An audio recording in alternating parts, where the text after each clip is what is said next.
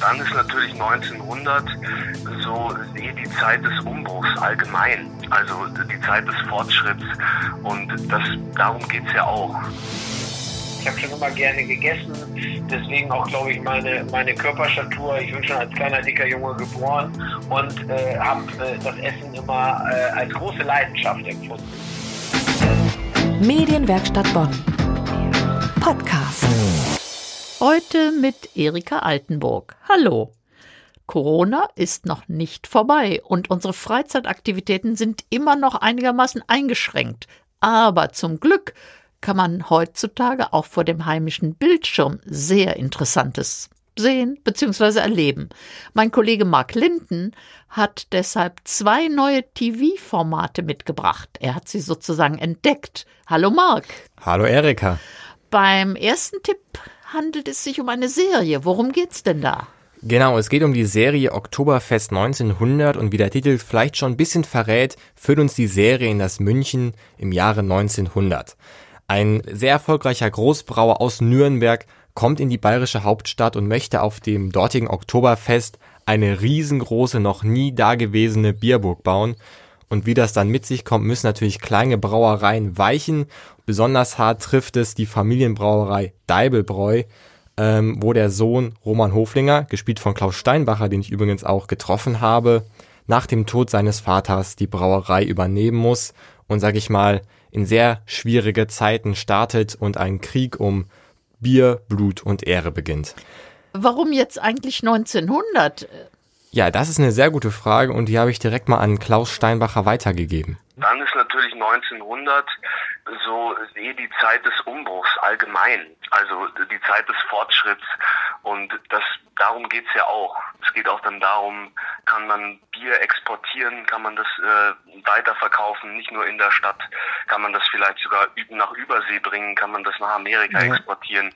Was ja für meine Figur wichtig ist, der will von Anfang an, Roman Hoflinger will von Anfang an Bier nach Amerika verkaufen, will die Brauerei vergrößern. Und genau darum ging es in der Zeit. Entweder wurden die Brauereien in München größer und so richtig fett, oder sie sind untergegangen. Ja, das klingt ja hochspannend. Ja, ja. Das ist aber noch nicht mal der einzige Konflikt der Serie.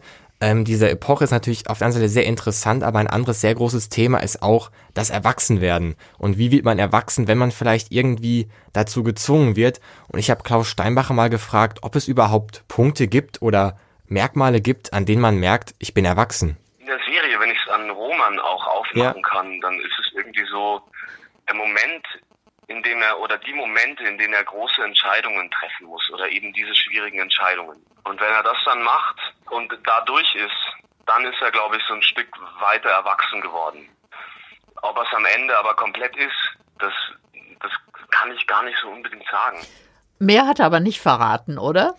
Mehr denn nicht verraten, aber das Thema wirkt sich in der Serie auch sehr interessant ähm, aus. Da möchte ich aber noch nicht äh, zu viel vorwegnehmen. Ich wollte gerade sagen, hast du denn schon eine Folge gesehen? Ich habe schon alles gesehen ähm, oh. und bin ziemlich begeistert, was erst ein bisschen skurril klingt, vor allem durch diesen Titel, entfaltet sich dann als ein sehr ein, vor allem an Bildern eindrucksvolles Werk, was dann sehr viele Themen hat.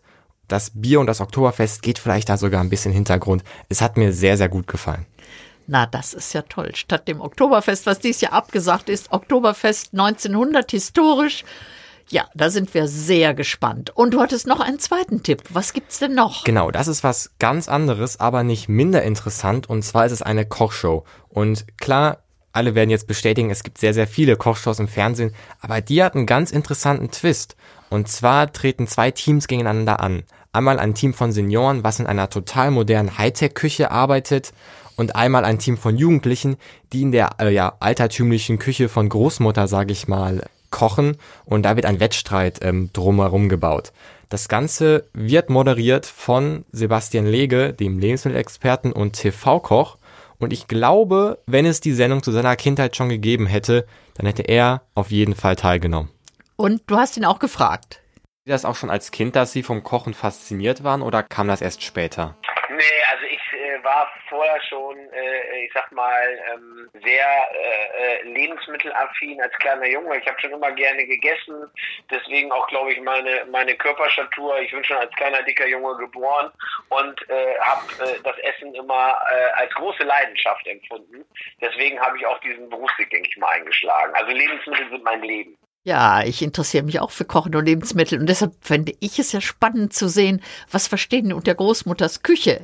Vielleicht auch mal an dich die Frage, welches Team wärst du? Lieber Hightech-Küche oder lieber in der älteren Küche? Oh, ich würde auch die Hightech-Küche nehmen. Aber wahrscheinlich ist das wieder mit Touch irgendwas auf dem Herd. Das kriege ich dann nicht an. Ich meine, ich kenne auch Leute, dann läuft die Katze drüber, geht der Herd an. Ich weiß, es soll ganz toll sein. Ich habe einen neuen Herd, einen Backofen mit Selbstreinigung. Den hatte ich vor 30 Jahren schon mal. Und das finde ich super toll. Ist also auch Hightech, Ja. aber richtig mit Schaltern. Also ich wäre auf jeden Fall auch irgendwie, sage ich mal, in der Hightech-Küche besser aufgehoben.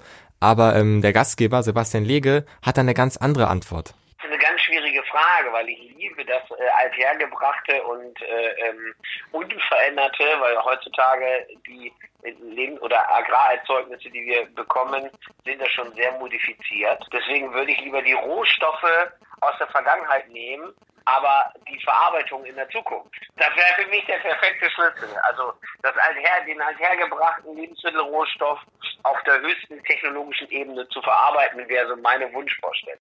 Ja, da bin ich ganz bei Sebastian Lege und ich werde gucken. Marc, herzlichen Dank für deine Tipps. Gerne. Schön, dass wir miteinander sprechen konnten. Ja, das waren die Tipps meines Kollegen Marc Linton. Und es geht um Küchenclash, geht schon gleich am Montag los im Kika um 19.25 Uhr. Und am Dienstag könnte man schon Oktoberfest 1900 sehen in der Mediathek der ARD. Gesendet wird später, aber alle speziellen und weiteren Infos zu beiden neuen Formaten finden Sie auf unserer Homepage unter medienwerkstattbonn.de. Das war der Podcast aus der Medienwerkstatt Bonn, heute mit Erika Altenburg. Bis zum nächsten Mal.